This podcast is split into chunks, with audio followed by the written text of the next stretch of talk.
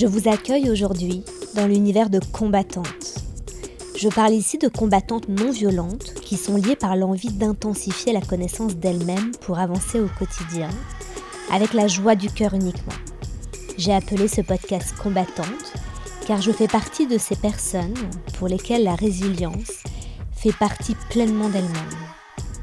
Aujourd'hui, c'est un hors-série sur le thème des peurs, des blessures et des répercussions cela peut avoir sur le corps ainsi que sur l'esprit. Durant le confinement, un peu comme lors du premier confinement, je ferai davantage de hors-série. Évidemment, il y aura encore des interviews de femmes, mais de manière plus espacée. De mon côté, je suis Charlotte Vallée, coach, hypnothérapeute et praticienne en massage du visage Kobido sur Paris. Le confinement est une période assez compliquée sur tous les plans, psychique, physique, émotionnel, financière et j'en passe. Pour rebondir sur ce dernier point, et afin d'aider comme je peux dans cette période anxiogène, j'offre chaque semaine des réductions sur mes séances à trois d'entre vous. Il suffira de m'envoyer un message privé sur Instagram ou un SMS pour les personnes qui ont mon numéro de téléphone afin de me faire part de votre intérêt pour une séance d'hypnose. Les trois gagnants seront tirés au sort et bénéficieront d'un tarif de 60 euros au lieu de 100 euros la séance. Si jamais tu as aimé cet épisode et que tu es muni d'un iPhone, n'oublie pas de me laisser un commentaire sur Apple Podcast. Cela permettra à d'autres de découvrir cette émission et j'en serai alors très reconnaissante. Cela fait un certain temps que je médite sur le sujet de la peur que ce soit à titre personnel ou que ce soit chez mes proches, j'ai l'impression que les peurs empêchent l'exécution de nombreuses actions, et surtout en ce moment, en période de confinement imposé. À longueur de journée, j'entends des affirmations à ce sujet. Par exemple, j'ai peur qu'il ne m'apprécie pas. J'ai peur de ne pas savoir le faire. J'ai peur de partir ou de sortir de ma zone de confort. J'ai peur qu'il ou qu'elle me quitte. J'ai peur de la solitude. J'ai peur de perdre mon travail. Cependant, de savoir que nous avons des peurs, c'est un fait, mais de tenter de guérir ces peurs, c'est autre chose. C'est donc sur cela qu'il faut réfléchir et agir. Réussir à mettre le doigt sur une peur et tenter de faire un gros travail de fond pour que cette peur ne nous pénalise plus. J'ai longtemps, pour ma part en tout cas, eu de nombreuses peurs en tout genre, et j'en ai encore quelques-unes, c'est évident, tout comme j'en aurai toute ma vie.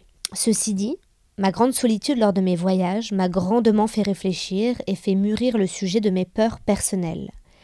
J'essaye chaque jour de guérir mes démons intérieurs pour avancer et pour canaliser certaines émotions. Avant toute chose, qu'est-ce que c'est la peur exactement? La peur est une force négative qui nous freine dans notre élan. Celle-ci a des répercussions face à notre envie et notre besoin d'avancer. Elle est comme un démon qui ronge une partie de notre esprit. Nous sommes tous éperdument conscients d'avoir des peurs en nous, mais elles ne sont pas faciles à assumer, voire très difficiles à assumer. Surtout lorsque nous sommes dans un culte de l'hyperperformance, où il n'y a aucune place qui est laissée à la peur. Les médias, mais tout comme les réseaux sociaux ou Instagram par exemple, nous renvoient d'ailleurs à longueur de journée des images positives de personnes fortes, avec l'intitulé Be Strong. Comme si, sans cette force, vous n'avez pas le droit d'exister. Prenons pour exemple les personnalités connues. Elles sont souvent mises au devant de la scène dans un moment de leur vie où elles sont au top. Une Taylor Swift, par exemple, un Obama ou un Nadal, dans un autre registre, n'auraient pas la même popularité en étant, de façon assumée, remplis de peur. Aujourd'hui, nous avons d'ailleurs tous cette tendance à nous dire que plus on se montre fort, mieux ce sera la fuite de la vulnérabilité à tout prix. J'ai d'ailleurs fait pas mal d'articles sur mon blog, euh, sur euh, la vulnérabilité notamment, parce que je fais partie de ces personnes vulnérables, et j'ai vraiment pris conscience avec le temps, avec l'âge, qu'il était super important de savoir se montrer vulnérable, parce que c'est aussi ce qui vous permettra d'avoir des relations les plus, les plus saines, les plus authentiques, les plus véridiques. Donc savoir un peu ouvrir sa personnalité, son cœur aux autres et montrer aussi nos plus grandes faiblesses, c'est quand même quelque chose d'assez important. Que typiquement de se montrer fort, ce sera mieux pour qui? À part de se mentir à soi-même, personne d'autre n'en payera les conséquences. Au final, on finit par se mettre des œillères et ne plus vouloir les voir, ces peurs, car elles en deviennent pour beaucoup une honte. L'être humain est constitué de force et de faiblesse, et ce sont ces deux antagonistes qui nous permettent d'être ce que l'on est.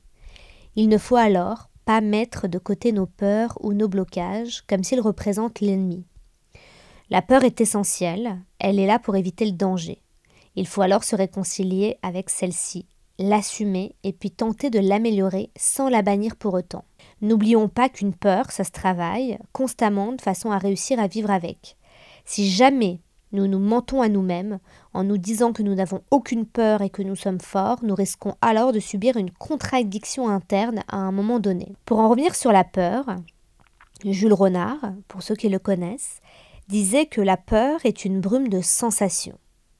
En effet, la peur n'est pas manifestée de la même manière selon les profils et cela proviendrait de notre vécu. Ce sont des blessures internes et profondes provenant de l'enfance qui entretiennent nos peurs quotidiennes à l'âge adulte. On va identifier aujourd'hui nos blessures principales.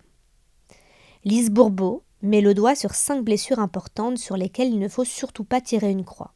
Elle les appelle les cinq blessures qui empêchent d'être soi-même. D'ailleurs, je vous invite à acheter ce livre de façon à le lire en période de confinement. C'est un livre relativement court, euh, très concis et, et, vraiment super pour justement nous aider à guérir nos pleurs. D'ailleurs, si vous cherchez à acheter des livres en ce moment, essayez peut-être de le faire auprès des, petites librairies dans vos quartiers. Euh, elles ont un système qui s'appelle Click and Collect. Vous avez juste à les commander par téléphone ou sur leur site internet et aller les récupérer directement auprès d'elles, ce qui leur permettra de ne pas couler en cette période de confinement qui est très compliquée pour beaucoup d'entreprises, beaucoup d'indépendants et j'en passe. En tout cas, on va parler aujourd'hui des cinq blessures. Il se peut que vous vous reconnaissiez dans les cinq, comme il se peut que vous vous reconnaissiez dans une ou deux d'entre elles. Je pense que tout le monde a des blessures, donc si certains d'entre vous ne se reconnaissent pas dans, dans une de ces cinq blessures, c'est que vraiment, tant mieux, il n'y a rien à régler. La première blessure, c'est la blessure du rejet. Ce sont souvent des personnes très sensibles qui, à la moindre remarque, se sentent facilement rejetées et blessées en cas de contradiction ne se donnent pas le droit à l'erreur, sabotent leurs relations, n'osent pas donner leur opinion et parlent peu. Pour se guérir, elles devront se pardonner et pardonner aux autres, affronter leurs peurs, oser s'affirmer et prendre leur place. Ensuite, il y a la blessure de l'abandon. Ce sont des personnes qui ne se sont pas senties assez nourries, affectivement parlant. Ce sont aussi des personnes qui dépendent des autres et qui cherchent constamment leur soutien et leur approbation cherchent à attirer l'attention et dramatisent énormément. Pour se guérir, elles devront apprendre à être bien dans des moments de solitude, sans tout le temps avoir besoin d'autrui et chercher l'attention des autres. Ces personnes doivent apprendre à apprécier, par exemple, de se balader seul, de lire un bouquin, d'écrire, d'aller au cinéma ou au restaurant seul, des activités qui sont souvent liées au solitaire. Très souvent, les personnes qui souffrent d'abandon sont aussi des personnes assez excessives euh, en amitié ou en couple. Elles sont souvent possessives, elles ont peur qu'on les abandonne, ce qui fait que elles ont tendance à beaucoup en demander et à beaucoup euh, manifester leurs besoins. Attention, parce que ces personnes-là peuvent oppresser des personnes qui, quant à elles, ne souffrent pas de la blessure de l'abandon. J'ai d'ailleurs fait un hors-série exclusivement sur l'abandon. Si vous souhaitez l'écouter, n'hésitez pas, il est vraiment intéressant et je vous explique toutes les particularités de cette blessure, qui est la blessure principale et surtout la blessure la plus difficile à guérir. Mais pas impossible, disons la plus longue à guérir. Après, il y a les blessures de l'humiliation. Ce sont des personnes qui se sont senties rabaissées et comparées toute leur vie, mais surtout durant l'enfance. Les personnes qui en souffrent se croient indignes et se sentent rabaissées constamment. Le masque de cette personne est le masochisme. Il faut que ces personnes apprennent à avoir confiance en elles et soient remplies de gratitude face à ce que la vie leur donne. Je vous ai d'ailleurs écrit un article sur la gratitude. N'hésitez pas de temps en temps à aller faire un tour sur mon blog. Je partage pas énormément mes articles, mais pour le coup, euh, finalement, j'illustre pas mal de ces sujets à l'écrit. Après, il y a les blessures de la trahison. La trahison est liée à l'abandon. La personne ayant souffert de trahison veut montrer sa force et être dominatrice par rapport au sexe opposé. Elle a aussi beaucoup de difficultés à gérer le mensonge. Le masque de cette personne est le fait de tout contrôler et de ne jamais lâcher prise. Puis la dernière blessure, c'est celle de l'injustice. Cette blessure est liée au rejet. La personne qui en souffre souhaite être parfaite au plan physique et dans ses actions. Ainsi, ces personnes préfèrent se couper de leur sensibilité plutôt que de risquer de mal faire. Le masque associé à l'injustice, c'est la rigidité. Mais comment se manifestent les cinq blessures? Et sont-elles guérissables? J'imagine que vous vous posez la question. Nous les avons toutes plus ou moins en tant qu'êtres humains, mais certaines blessures sont plus importantes que d'autres. Face à une situation X, par exemple, personne ne réagira de la même manière. Selon les circonstances, il y a des personnes qui percevront la situation d'une certaine façon et d'autres personnes d'une autre façon. Quoi qu'il arrive, nous rencontrerons au moins quatre de ces blessures au courant de notre vie, et à ce moment-là, nous ne serons plus nous-mêmes. Et la grande question, c'est comment guérir de nos blessures fondamentales? Il faut prendre le temps de travailler sur ces blessures afin que les peurs s'atténuent au quotidien. Tout comme nous prenons du temps pour manger ou respirer de façon essentielle, il faut s'accorder le même temps pour soigner ces blessures les plus profondes. Il faut commencer par prendre tout simplement conscience de nos peurs et de les regarder bien en face. Les regarder avec un regard perçant, un vrai regard d'humain, bien assumé, et qui sait ce qu'il veut. Se réconcilier avec la notion de peur, c'est aussi vivre en s'écoutant, et comme nous sommes notre meilleur ami, il faut passer par là. Frappez à la porte de votre bien-être intérieur si jamais vous n'avez pas la clé, et discutez avec vos émotions. Il ne faut jamais saccager ce qu'on ressent, car une blessure intérieure n'est en rien une honte.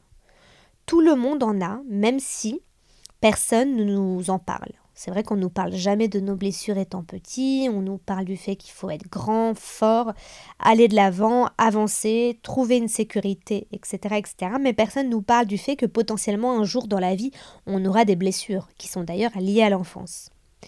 Écouter ses peurs, c'est aussi se demander de quel danger elles nous avertissent. Parfois, cela permet aussi d'anticiper les mauvaises surprises. Il ne faut surtout pas oublier de les rassurer avant toute chose. Le petit plus du moment, surtout dans cette période où logiquement on a tous un peu plus de temps, c'est de faire de la méditation. Ça aide énormément. Il y a beaucoup d'applications d'ailleurs euh, gratuites qui vous permettront de, de méditer de façon totalement accessible. Dans les traditions indiennes et chinoises, le corps et l'esprit ne font qu'un, depuis la nuit des temps, ce qui prouve que nous, en tant qu'occidentaux, on est quand même bien à la traîne. Et ça, c'est la faute à Descartes et à ses disciples, qui considéraient que l'âme était radicalement distincte du corps. Pour lui, le corps, c'était juste une machine. Et c'est ce que l'on appelle le dualisme. Mais heureusement, depuis Descartes, la science a évolué et la médecine reconnaît aujourd'hui l'interdépendance entre le corps et l'esprit. L'esprit peut influer sur le corps et le corps sur l'esprit. De nos jours, dans une société qui nous soumet à de multiples émotions en tout genre, notre corps subit de nombreux chocs émotifs que nous ne sommes pas toujours en mesure de gérer et qui peuvent se traduire par un mal-être qui se répercute en maladie. Cependant, tout ceci est assez complexe et c'est la raison pour laquelle j'ai souhaité aujourd'hui faire ce hors-série pour tenter de livrer quelques explications simples, mais aussi des solutions. Déjà, la première chose, je vais définir ce qu'est le corps et ce qu'est l'esprit, au cas où vous ne le savez pas. Commençons par le plus simple, le corps. Et contentons-nous tout simplement de la définition du Larousse, que j'ai trouvé très remarquable. Le corps se définit comme la partie matérielle d'un être animé, considéré en particulier du point de vue de son anatomie, de son aspect extérieur. Rien de très difficile jusqu'à présent. Quant à l'esprit, qu'est-ce que ça signifie? Il y a une dizaine de définitions selon que l'on se place d'un point de vue psychologique, psychanalytique, philosophique, métaphysique, spirituel ou religieux. Pour le commun des mortels, l'esprit est associé au cerveau. Cependant, ce sont deux choses différentes qu'il faut bien noter. Le cerveau est concret, on peut le visualiser, l'analyser, le traiter, alors que l'esprit n'est pas matérialisable, il est invisible, propre à chacun, privé et subjectif. Demandez à quelqu'un de vous donner une définition du mot esprit, personne n'aura la même définition. C'est pourquoi, pour simplifier, j'associerai dans cette hors-série le mot esprit à pensée et émotion, et que je me baserai sur l'hypothèse émise par les neurosciences, l'esprit siège dans notre cerveau. Je parle de neurosciences parce que les, fondamentaux de mes formations euh, sont justement en neurosciences. Avant même d'avoir fait de l'hypnose, j'ai fait des neurosciences. Désormais, un nombre important d'études montrent que nos pensées, nos émotions, nos ressentis ont une influence sur notre santé. Il a été prouvé que des pathologies graves telles que le cancer, les AVC et les infractus peuvent avoir un lien direct avec notre esprit. Et ne l'oublions jamais au cours de cette lecture, l'inverse est également vrai. Des pensées positives améliorent la qualité de vie et peuvent même améliorer l'état de santé. D'ailleurs, illustrons cela tout de suite et parlons de l'effet placebo. L'effet placebo, c'est la preuve que l'esprit et le corps sont en lien direct. Pour ceux qui ne connaissent pas l'effet placebo, il s'agit d'obtenir un effet thérapeutique réel en faisant croire à un patient qu'il prend un médicament alors qu'il prend du sucre. Précisons que tout le monde n'est pas réceptif à ces expériences, mais bon nombre de personnes y sont sensibles. Pour votre culture générale, on parle de l'effet placebo depuis des siècles. Mais c'est Henry Beecher, qui était anesthésiste pendant la Seconde Guerre mondiale, qui a tout simplement publié la première véritable étude sur ce sujet, suite à ce qu'il avait observé pendant la guerre. En effet, n'ayant plus de morphine pour soulager ses patients, il leur injectait, sans leur dire, des doses d'eau salée. Et pour 35% d'entre eux, la douleur diminuait. Même si l'on dit qu'il avait surestimé ce chiffre, il n'en demeure pas moins que l'effet placebo est aujourd'hui incontesté et incontestable. Certaines personnes qui pensent recevoir un véritable traitement voient leurs mots diminuer, ce qui prouve par A plus B que la pensée agit sur le corps et dans ce cas dans le bon sens. Mais à l'inverse, lorsque nos pensées ou émotions sont négatives, elles agissent dans le mauvais sens et l'on parle alors le plus souvent de maladies psychosomatiques. Et qu'est-ce qu'une maladie psychosomatique? C'est la conséquence de ce que je viens d'évoquer. Par exemple, en cas de stress, d'angoisse, de mal-être induit par des pensées négatives, le corps réagit et des maladies se déclarent. Contrairement à ce que certains pensent, les maladies psychosomatiques sont de véritables maladies. Comment c'est possible? En reprenant l'hypothèse que l'esprit siège dans le cerveau, cela s'explique facilement. Notre système nerveux est composé de dizaines de milliards de neurones, et le système nerveux agit directement sur notre système endocrinien et notre système immunitaire. Aussi, dès lors que nos émotions sont négatives, des phénomènes chimiques se déclenchent, ce qui crée un déséquilibre du système nerveux, et ce qui entraîne un déséquilibre dans les autres systèmes qui sont censés nous protéger. Si le système immunitaire ou les systèmes endocriniens deviennent défaillants, eh bien, on est malade, et là pour de vrai. C'est d'ailleurs la raison pour laquelle je vous parle de ça aujourd'hui, car en période de Covid, il est super important d'aller développer son immunité, et l'immunité se développe aussi grâce à des pensées positives. Lorsque nous sommes stressés, des réactions en chaîne se déclenchent, et de véritables pathologies peuvent en découler. Troubles de la digestion, par exemple ballonnement, diarrhée, constipation, crampes abdominales, etc. Troubles de l'alimentation, anorexie, boulimie, hypertension et migraine, crise de panique, épuisement, douleur inexpliquée. De même, lorsque nous sommes de bonne humeur, les signaux sont inversés et nous sommes moins sujets à tous ces maux, voire nous pouvons en guérir certains. Certains vont même plus loin chaque maladie a un sens. Dans le livre Ton corps dit Aime-toi de Lise Bourbeau, cette fameuse coach en développement personnel, elle explique qu'il y a une relation directe et établie entre nos émotions et 20 pathologies.